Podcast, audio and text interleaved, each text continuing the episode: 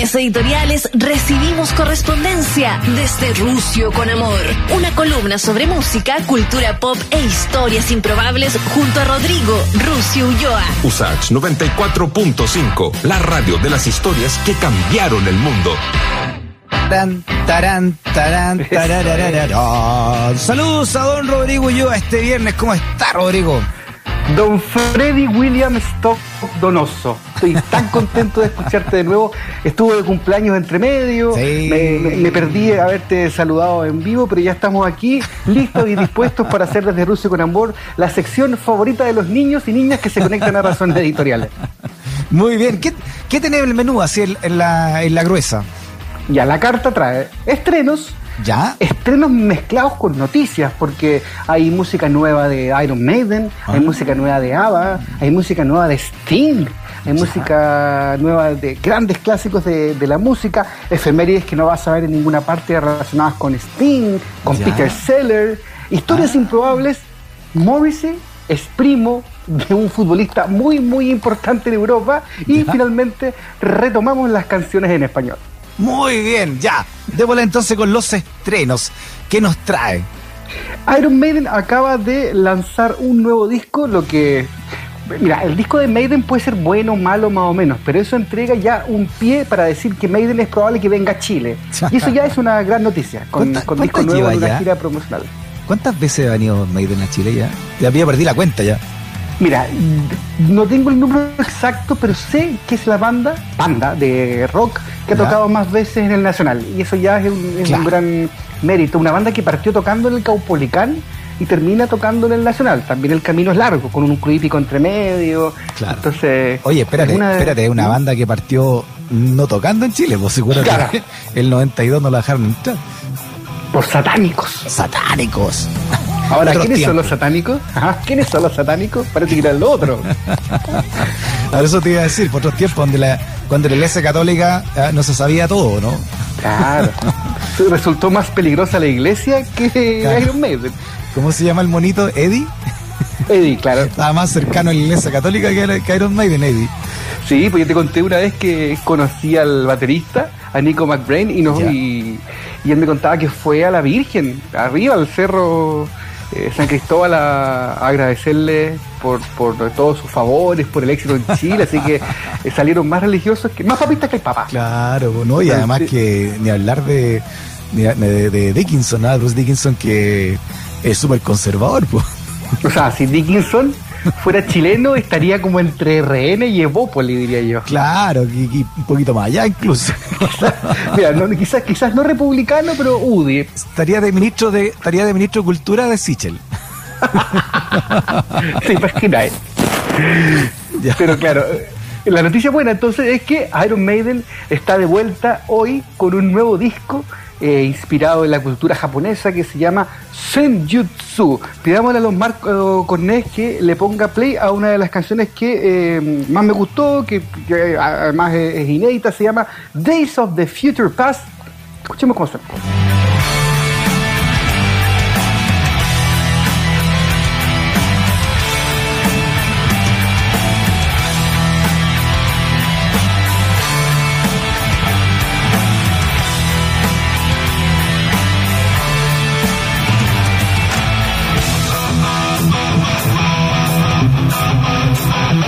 Igual es un agrado, Freddy, eh, ver guitarras sonando en las novedades. Digo, de Spotify, de, en el mundo. Sí. Bueno, lo que hagan van a llenar el Estadio Nacional.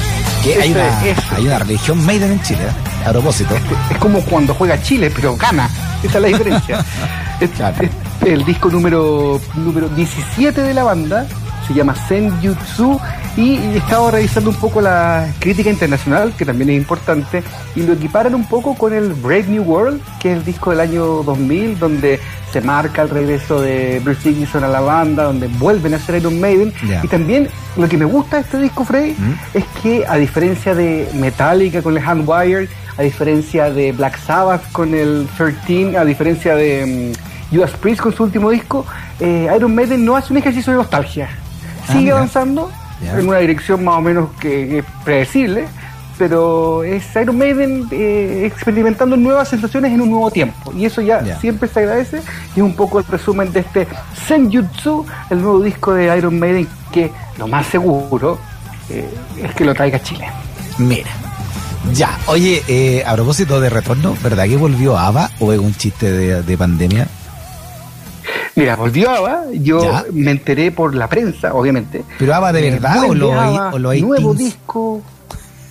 ¿Ah? ¿Son los ABBA de verdad, los de antes, o son los 18 que vuelven? No, son los originales. Ah, los de originales. Real Ava, los, Ah. los cuatro.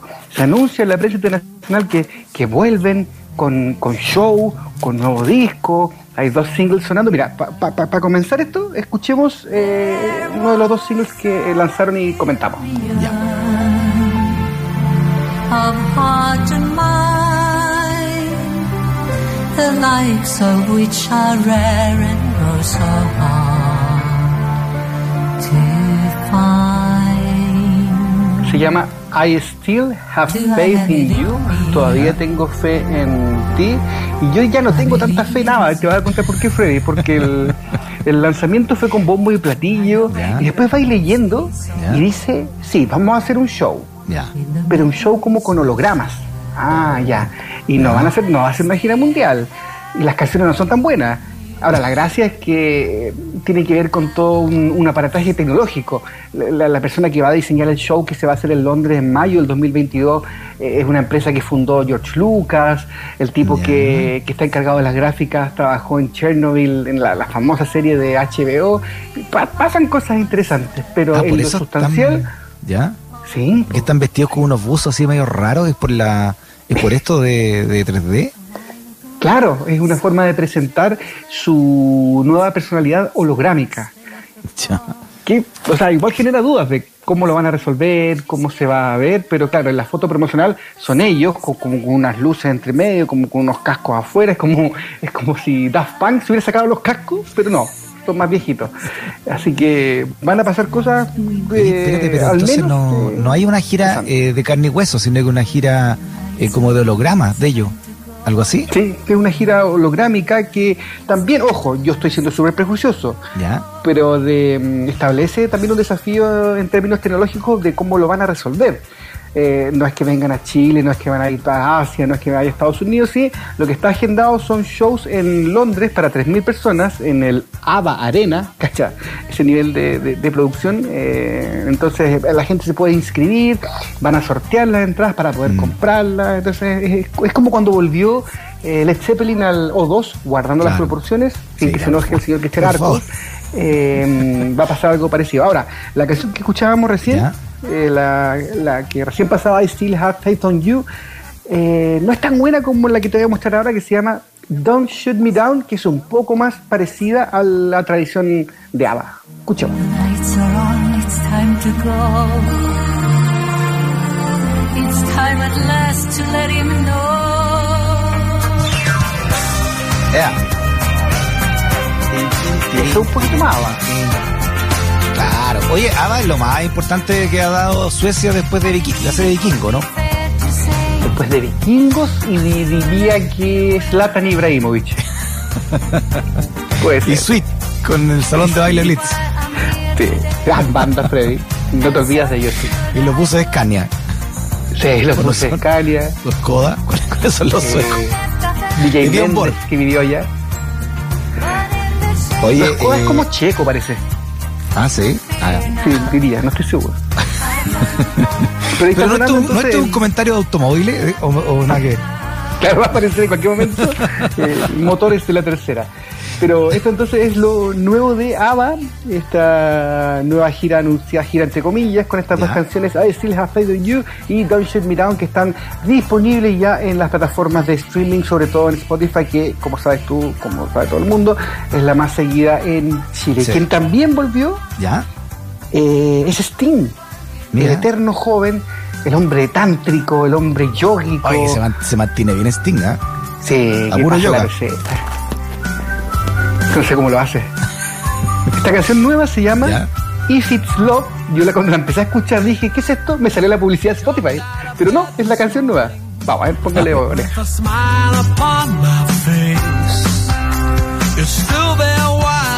shave my chin, but the reason's hard for me to trace. I cook myself some breakfast, have some coffee while I.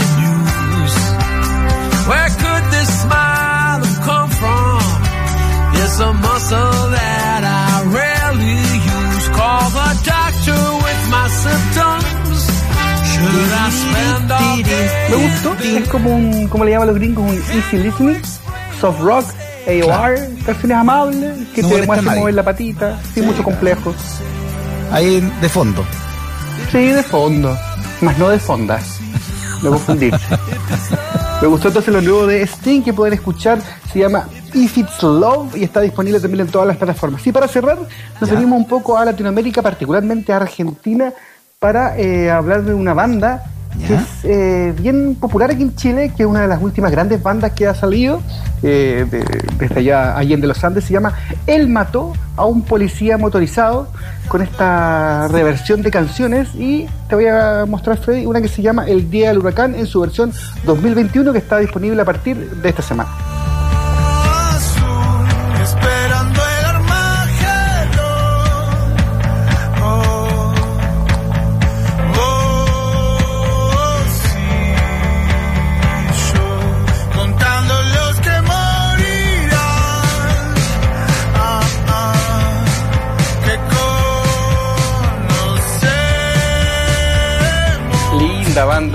Con un nombre complejo. Sí. Él mató a un policía motorizado que en Argentina ha generado ciertas polémicas desde su Claro, formación. título, ¿no? eh, que viene como a levantar un poco esta crisis de bandas, no sé, en su momento, y tú bien lo recuerdas Freddy, eh, Argentina fue una fuente inagotable de grandes agrupaciones, no sé, desde Babasónicos, los fabulosos Cadillacs, y de repente hubo como un Claro. Y dejamos de recibir bandas argentinas. Mm, la causa. Quizás mucho solista, hoy día mucho trap, pero bandas, bandas. Y la última sí que está enarbolando esa bandera, es El mató a un policía motorizado, que yo le recomiendo en esta actualización de su discografía, que fue relanzada hoy día a propósito de una serie de Netflix que están musicalizando. Esta es una banda igual antigua, ¿no? Debe tener 20 años por lo menos, ¿no? Sí, tampoco está tan, tan nueva. ya. Pero lo Vámonos es con lo más las nuevo. efemérides que no escuchamos en ninguna parte. Que me gusta Eso es, me gusta, me gusta. Te voy a grabar, Freddy, para hacer una cortina. Efemérides que no escucharás en Efemérides que no dice. en un día como hoy, Freddy, Ya. un 3 de septiembre de 1968, el señor Ringo Starr, luego de dos semanas de ausencia, Ya. vuelve a los Beatles con la cola entre las piernas, arrepentido. Él eh, vuelve al estudio. Ya. Tuvo conflicto, ¿no? Porque empezó a cachar que no lo estaban pescando Sí, mucho, que la batería la estaba grabando Paul y se fue enojado y después vuelve. Y cuando llega ve que en su equipo de batería, en todo su, su kit, le habían puesto flores. Sí, gracias Ringo por volver. Sí, es que se, se pasa que en el Sgt. Pepper sacaron, se acabronaron. Sí. Y hacían todo entre Paul McCartney y hasta incluso dejaron tirado a, a Harrison. Sí, pues. Sí, pues sí. Así Entonces, que. George, o sea, a Ringo no, no le gustó mucho el, No, claro. el trato y se fue, agarró sus cosas y se fue. Estuvo dos semanas fuera del hotel. Sí, sí. Y ahí, claro, Bueno, y de ahí- cuando de ahí- llegó su batería estaba llena de flores.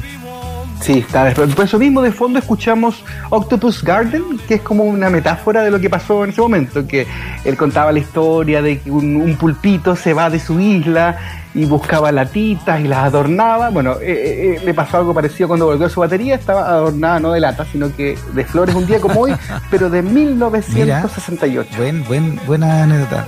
Buena efeméride. Sí, sí. Efemérides Beatles, como yo sé que te gustan mucho. Y además, Freddy, un día como hoy, pero de 1970, fallece un músico que no es tan conocido, de una banda que no es tan conocida, pero que en su momento fue súper relevante, sobre todo en festivales como el, Woodstock. el Monterrey, eh, también en Woodstock. eh, Al Wilson, de mm, Kenneth Heat. Escuchemos de qué estamos hablando y te cuento un poco más.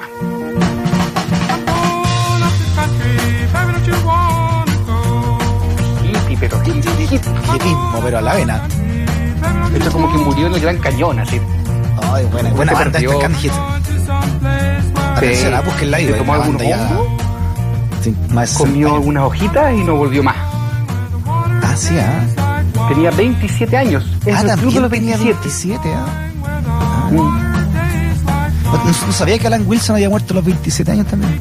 Es del club pero como que no lo pescan mucho. Y yo quería, aprovechando este espacio desde Rusia con Amor en Razones Editoriales, para levantar un poco su, su memoria a Wilson, guitarrista y compositor de Canet Heat, una gran banda que, eh, si la gente tiene la oportunidad de escucharla, se escribe Canet Heat Gran banda. eh, con doble N ahí para que, para que revisen. Y Oiga, y no solamente, no solamente murió a los ¿Mm? 27 años, sino que también, como usted lo recuerda, en 1970. Sí, ¿Ah? pues. Junto con los Beatles, junto con, con Janis Joplin, con Hendrix y después, poquitos meses después, 71, eh, Morrison.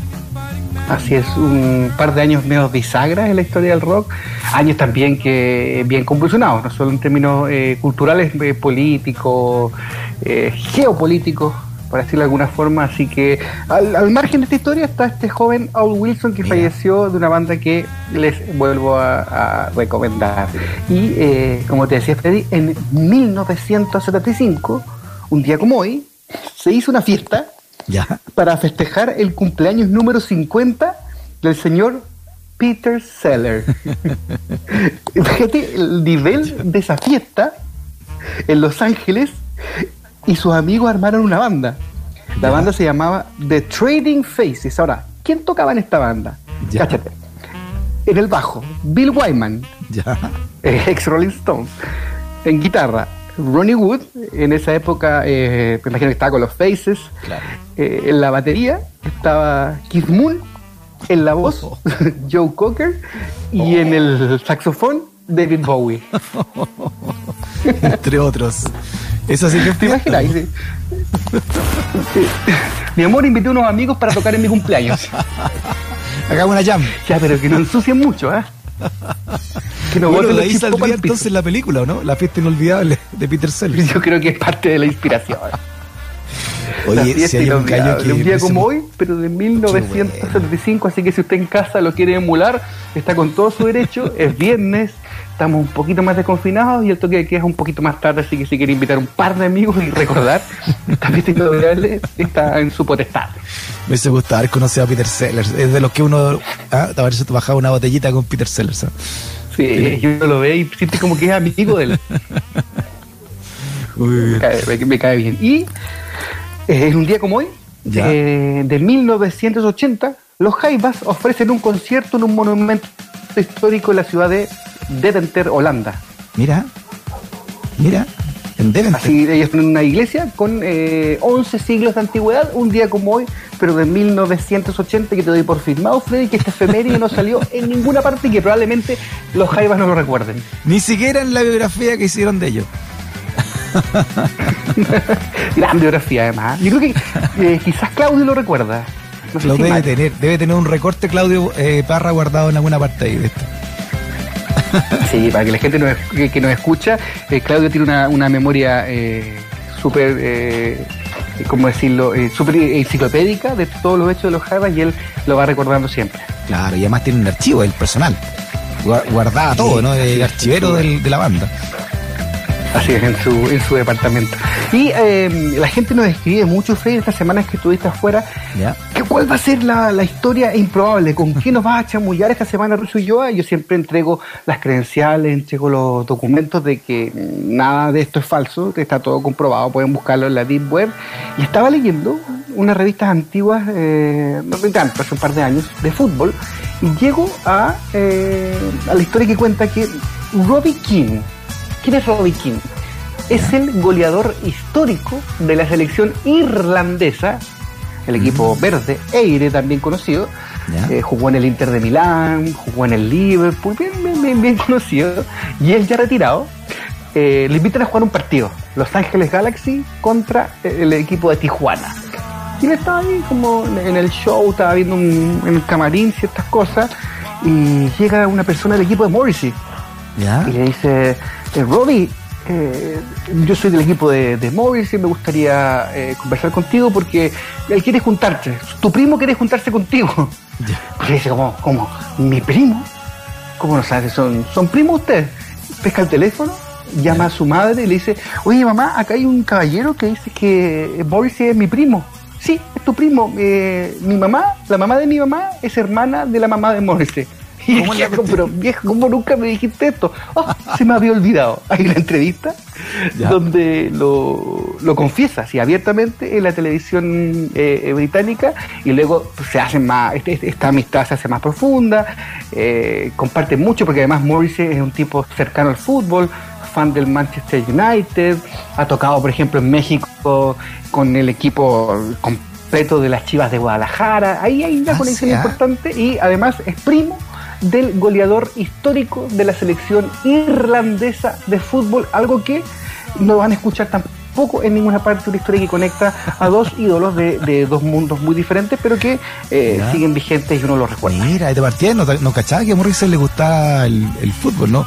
De- después de verlo tan vegetariano y todo eso. Sí, pues uno, uno podría pensar que, que es más mañoso, que el fútbol es una industria que hay que destruir, ¿no? A le gusta, le gusta mucho el, el fútbol. Yo tengo una, alcanzamos a contarla, ¿no? Yo tengo una anécdota con, con Morrissey. Ah, sí. A ver, Sí. se comió un asadito. Eh, ¿Te acordás que Morrissey tocó, y no, y no es chiste, to- to- tocó en el Festival de Viña? ya. Ya, Sí, y pues, nosotros estábamos transmitiendo el Festival de Viña. Ya. Y tú sabes que en esa dinámica, sobre todo en radio, eh, hay cosas que son más informales que otras. Y con el equipo técnico armamos un pequeño asadito atrás del escenario. con una hamburguesa de 200 pesos, con una parrilla eléctrica, pero era pues, con los viáticos que podíamos cubrir en ese momento. Y empieza a salir el humo. Claro. Y de repente llega un manager de. Imagino yo que era de Morrissey porque hablaba en inglés. Y nos decían: apagan eso inmediatamente o nuestro artista no se presenta en el Festival de Viña. Y nosotros, uh, parece que la cagamos. Sí, porque hay un compromiso y nos mostraba un documento que decía que eh, durante la presencia de Morrissey no se podía vender carne y no hacer ningún tipo de, de relación con, con productos No, eh, parecidos eh, en- ese espacio. Y Oye, casi se baja del festival porque estamos haciendo un asado atrás. Te voy a dar otra pa- para demostrar que, tenés, que es verdad lo que estáis contando. A ver. Yo no sé por qué anduve en los pasillos del backstage de ese año también ahí. Parece ¿Ya? que transmitía TVN o no, o, o algo. Y él, el animador puede haber sido el Rafa Aranea. El eh, Rafa Aranea. Ya. Correcto. Listo, para eso ahí va entonces, porque eh, estaba en los pasillos, fue el Rafa que trabajamos juntos en TVN, etcétera, y ahí me contaba él que así todo apestado, ¿no? Porque tocaba, cuando toca Morrissey, les prohibieron a todos, a todos los del pasillo, del backstage, a tener comida que oliera a carne. Porque Morrissey no soportaba ni siquiera el olor a carne. Así que imagínate tú faenando carne afuera. El Rafa tuvo que sacar todo el, el chancho chino de su cóctel, las mortadelas, sacar. ¿En serio? Porque Sí, Morrissey fue- no puede ver la carne. Entonces, si pasaba un carrito día, con pero- carne, se enojaba y no cantaba.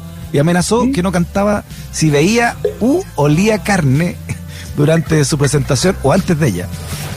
Sí, así que fue un momento medio peleagudo que también habla un poco un tipo con sus convicciones quizás un poco pasadas, pero, pero sí, las, las tiene en la cabeza y no, y no es tan simple eh, llevarlo.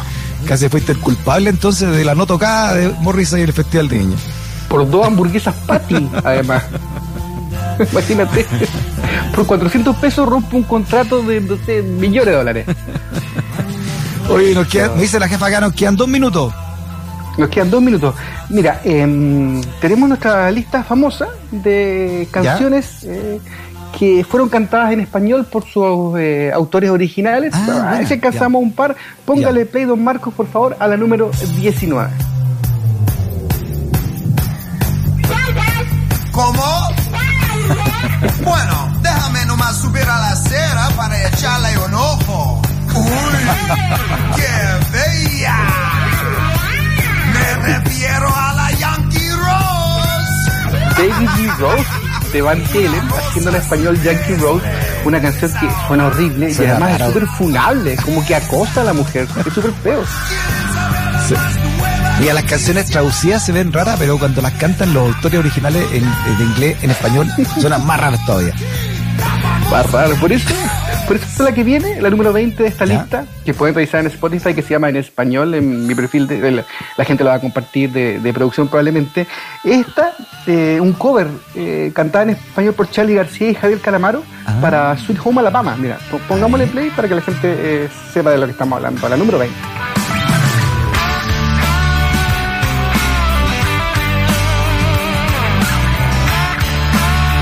Esta más que una traducción está parafraseado, está. mm, Hay una traducción libre.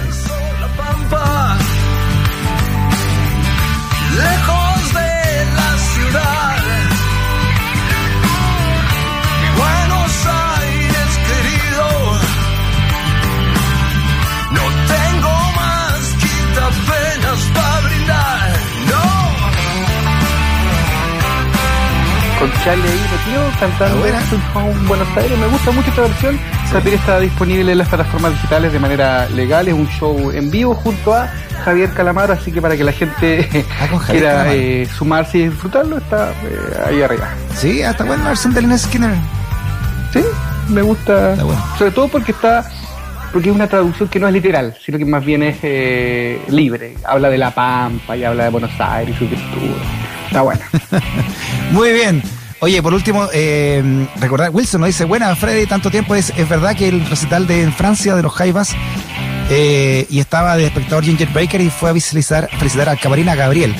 Eh, eso es verdad, también lo, lo puse en el libro, cuando Ginger Baker ve a los Jaivas, no sé, yo, yo tengo entendido que fue en Inglaterra, ¿sí? no, no, no, y, y lo fue a visitar a el Camarina, sobre todo a Gabriel, quedó maravillado como tocaba Ginger Baker eh, de Cream, ¿no? Tocaba la batería de Gabriel Parra, así que fue a saludarlo.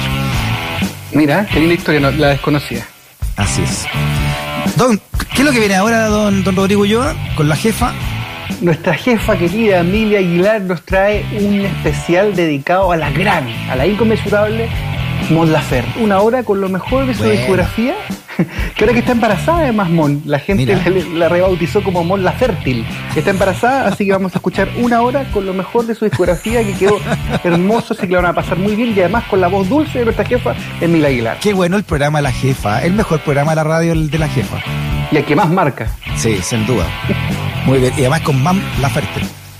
Sí, como la Fértil. Así que un saludo, Fred, y espero escucharnos de nuevo el próximo viernes.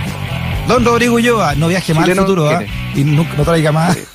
No traiga más el resultado de la selección chilena del futuro, por favor. No, por favor, nunca va. nunca va. Chao, Rodrigo. Buen fin de. Abrazo. Chao, chao.